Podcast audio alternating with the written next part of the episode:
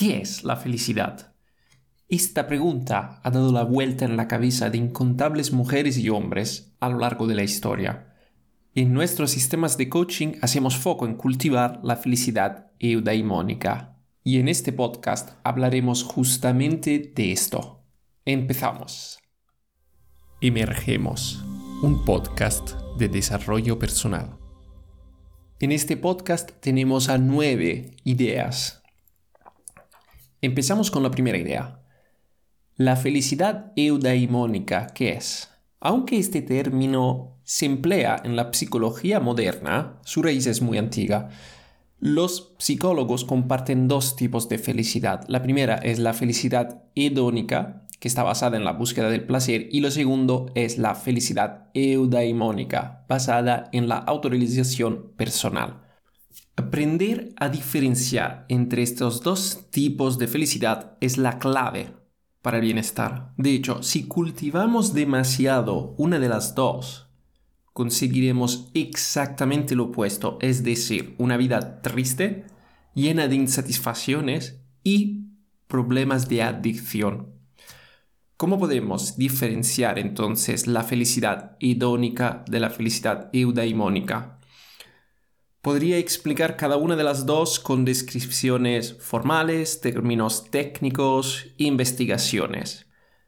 Lo más simple pero es hablar de una anécdota de pródigo de Zeus, formulada hace 2500 años, y que describe a la perfección los dos tipos de felicidades. Hércules en búsqueda de la felicidad, que pródigo de Zeus llamaba como la elección de Hércules. Imagina, había un joven Hércules sentado en un lugar tranquilo y estaba reflexionando sobre su vida. Después de estar perdido unos minutos en sus pensamientos, miró hacia arriba y notó que dos hermosas diosas se acercaban. La primera, humilde, vestía modestamente con una túnica blanca. Tenía una belleza natural y un porte muy noble. La otra tenía una apariencia más seductora y vestía ropa reveladora. A medida de que iba avanzando hacia Hércules, seguía mirándose en un espejo y se iba ajustando el pelo y el vestido tratando de captar la atención del joven. Cuando comenzaron a estar más cerca, la mujer más seductora se adelantó con prisas a su compañera, con la intención de presentarse por primera. Nada más acercarse a Hércules, esta mujer se presentó como eudaimonia, es decir, felicidad, aunque no fuese cierto. Hércules, noto que eres incapaz de decidir qué camino seguir. Tómame como tu guía, te llevaré por el camino más fácil y placentero de la vida. Vivrás en el lujo, sin encontrarte nunca con dificultades ni responsabilidades. Nunca te llamarán a la guerra Pasarás tu tiempo decidiendo qué comida o bebida saborear, eligiendo las amantes que te darán más placer. Puedes conseguir todo esto haciendo trabajar a otros hombres para ti.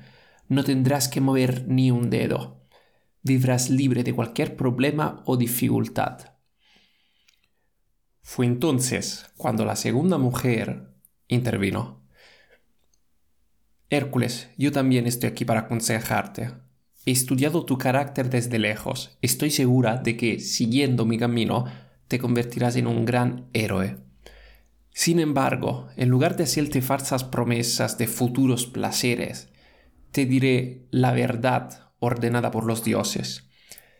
Nada realmente bueno y admirable puede ser conseguido por los hombres sin esfuerzo de su parte. Si quieres ser amado por tus amigos, por ejemplo, debes ser amable con ellos. Para ser honrado por las grandes ciudades, debes ayudar a sus ciudadanos. Para ser admirado en todo el mundo, debes beneficiar a toda la humanidad. Si quieres que tu tierra produzca cosechas abundantes, el secreto es cultivarla con paciencia. Si esperas ganar dinero con el ganado, debes cuidarlo bien. Si quieres derrotar a los enemigos en una batalla y liberar a los aliados capturados, debes estudiar el arte de la guerra. Si deseas ser físicamente fuerte, debes entrenar tu cuerpo a través del trabajo duro y el sudor. Mujer, atreves a llamarte felicidad o eudemonia, pero tu verdadero nombre es caquia o vicio. No sabes resistirte a los placeres. Te llenas de golosinas incluso antes de quererlas. Comes antes de tener hambre y bebes antes de tener sed. Tus seguidores deben inventar continuamente recetas más elaboradas y comprar vinos más caros para estimular sus apetitos arruinados. Te proporcionan las camas y las mantas más suaves para poder dormir bien, pero no es el trabajo duro lo que os lleva a la cama, sino el aburrimiento. ¿Es esta la vida buena que ofreces a tus seguidores? Tienes el coraje de llamarte a ti misma felicidad, pero eres de hecho la más infeliz de las criaturas. ¿Qué clase de vida idónica es esta? Estas son las palabras de Pródigo de Zeus, la elección de Hércules, hace 2500 años. Y veremos en un momento cómo la ciencia moderna confirma exactamente que los filósofos griegos antiguos ya, ya habían visto muy bien qué es lo que pasaba en nuestra mente. Ahora, te hago una pregunta. ¿Prefieres una mujer virtuosa o una mujer viciosa? Vamos a ver en cada una de las dos mujeres qué es lo que representa exactamente. Aunque con esta anécdota, bueno, es que ya nos ha quedado bastante claro, ¿verdad? Entonces, la mujer más viciosa se llamaba Kakia y era la reencarnación del vicio, algo que da placer a cambio de poco esfuerzo y produce un estado de excitación que los griegos llamaban felicidad hedónica y en términos modernos podríamos decir placer. Gracias a los estudios que se han realizado sobre el cerebro, sabemos que los antiguos filósofos tenían razón. Los placeres producen la neurotransmisora llamada dopamina, lo cual genera adicción y bueno, también aprendizaje. La función principal de hecho es para el aprendizaje. Aunque todo puede dar placer, hay algunos ejemplos de actividades esdónicas que son, que son muy claros. Por ejemplo, utilizar las redes sociales, mirar las televisiones, comer comida basura, jugar a los videojuegos, drogarse, incluso eh, comprar ropa o accesorios.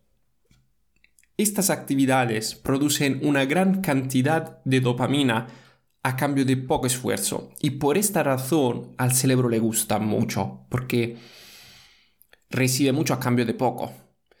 El problema de estas actividades es que el cerebro se acostumbra y cada vez quiere más. Este mm, desequilibrio ya existía hace, bueno, ya, veis que hace 2500 años ya se hablaba de esto, ¿no? Ya existía antes, pero hoy en día es... Mm, es un problema más frecuente y más presente porque la sociedad donde vivimos eh, está llena de, inputs, de, de satisfacción, de placer, estamos llenos. Y por otro lado, es que vivimos una vida muy cómoda y las incomodidades que a lo mejor tenían nuestros abuelos ya no las tenemos. Por lo tanto, vivimos en una época donde esta mujer caquia es muy presente, ¿no? La, la reencarnación del vicio y tenemos que vigilar. Vamos a ver en un segundo más a fondo sobre cómo funciona exactamente el cerebro. Ahora hablamos de Arete, que es la mujer viciosa, virtuosa y excelente. Traducido con palabras modernas, hay quien traduce Arete con la palabra excelencia, pero el concepto de Arete va más allá. Arete es la acción más justa y virtuosa que podemos tomar en cada momento. He puesto énfasis en cada momento, porque lo podemos lograr solamente estando conectados en el momento presente. Nada de estar pensando en proyectos futuros, nada de estar pensando en desgracias en el pasado. Tenemos que estar conectados en el presente y tomar la acción más justa. ¿Cuál es la acción más justa que puedo tomar en este instante? ¿Es limpiar casa? ¿Es dejar de trabajar obsesivamente y pasar más tiempo con mi familia? ¿Es ir a entrenar? ¿O quizás es tirar la comida basura y cocinar algo saludable? Realizar estas acciones justas requieren disciplina y constancia. Es esto que a largo plazo produce la autorrealización y finalmente nos hace experimentar lo que los antiguos filósofos estoicos griegos y psicólogos modernos llaman felicidad eudaimónica. Cuando actuamos con virtud y nos enfrentamos a las dificultades de la vida, nuestro cuerpo produce la serotonina, que es la neurotransmisora de la felicidad, que infunde en nuestro cerebro un estado de calma, seguridad, paz interior, confianza, ganas de ayudar a los demás compartiendo lo que nos hace feliz. Y otra vez, hablamos de esto en, un minuto. Primero, pero, quiero hablar de la eudaimonia vía arete. Hemos dicho que la dopamina provoca placer y hace que nuestro cerebro diga quiero más. Por otro lado, tenemos la serotonina, que produce felicidad y pensamientos como no necesito más, ya estoy bien. Los filósofos griegos, eh, bueno, en particular Aristóteles, decía que el bien supremo del ser humano era experimentar eudaimonia vía arete. Eu significa bueno y daimon era el espíritu, según los griegos que vivían nosotros, en nosotros. Un espíritu divino. Eudaimon era, era como una conexión, según los griegos, que tenemos con Dios, con alguien superior, que era esta voz que nos dice cómo tenemos que actuar, es la voz de la conciencia. Arete hemos dicho que significa actuar con excelencia y virtud en cada momento. Entonces, una de las claves para ser feliz es aprender a escuchar y seguir esta voz interior que nos comunica y nos guía hacia lo que es justo hacer en cada momento. Y ahora sí, hablamos de la ciencia del placer y la felicidad y empezamos con los problemas de la dopamina. La dopamina es una neurotransmisora que, que, tiene muchas funciones. Una de ellas es darnos una sensación de placer, que es muy útil para el aprendizaje, porque hago algo, mi cerebro me dice muy bien, me da placer, bueno, eh, lo, tornaré, lo volveré a hacer, porque eh, quiero experimentar otra vez placer. Cuando nuestro cuerpo produce mucha dopamina, los receptores del placer se acostumbran y poco a poco empiezan a inhibirse. Y para volverse a activar necesitarán cantidades de dopamina mayores. Cuando estamos deslizando con el dedo hacia abajo en el Instagram, estamos realizando una acción que requiere muy poco esfuerzo y produce una recompensa muy grande, una publicación interesante y divertida que nos entretiene. Y si no nos gusta, bueno, simplemente es deslizar otra vez el dedo y a ver qué pasa, ¿no? Es como jugar a, una tragaperras. Esta acción produce mucha dopamina y nos provoca mucho placer. A partir de este momento nuestro cerebro necesitará más dopamina para activarse. Además em, de que cuando se acaba la dopamina, los receptores quieren comer más, están hambrientos porque, oye, ¿dónde está mi dopamina? Quiero más, más, más. Y así es como empiezan la mayoría de las adicciones. Cuando tu cerebro no tiene nicotina o cafeína, quiere más y cada vez en cantidades más grandes. ¿Cómo eliminamos la adicción a la dopamina? Cuando estamos acostumbrados a comer azúcar, la fruta nos parece muy sosa. Si dejamos de comer azúcar durante un par de semanas, notaremos como cada día la fruta se vuelve más sabrosa, porque los receptores que tenemos en la lengua vuelven a su estado natural. Están desintoxicándose básicamente del azúcar. De la misma forma, cuando estamos acostumbrados a la dopamina, actividades como leer, pasar tiempo en familia o hacer deporte, básicamente actividades eudaimónicas, nos van a parecer aburridas y no nos apetece hacerlas. Y es una lástima, porque son estas las actividades que producen felicidad.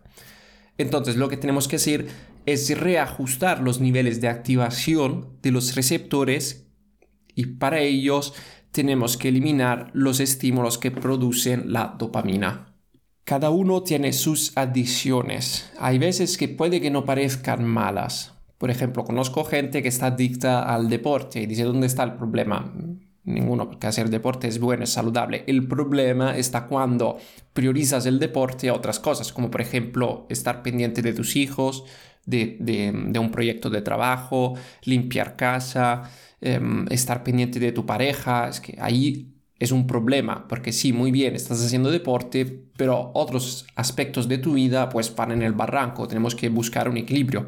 Entonces, ¿cómo reajustamos los niveles de activación? Bueno, ¿cómo eliminamos esta adicción a la dopamina? Un ejemplo. Casi todos hoy estamos adictos al móvil porque hay eh, millones de dólares que invierten las grandes empresas para que estos dispositivos generen adicción en nosotros. O sea, son un millón de, dólares contra nuestro cerebro. Es difícil, ¿no? Muchas personas están adictas al móvil.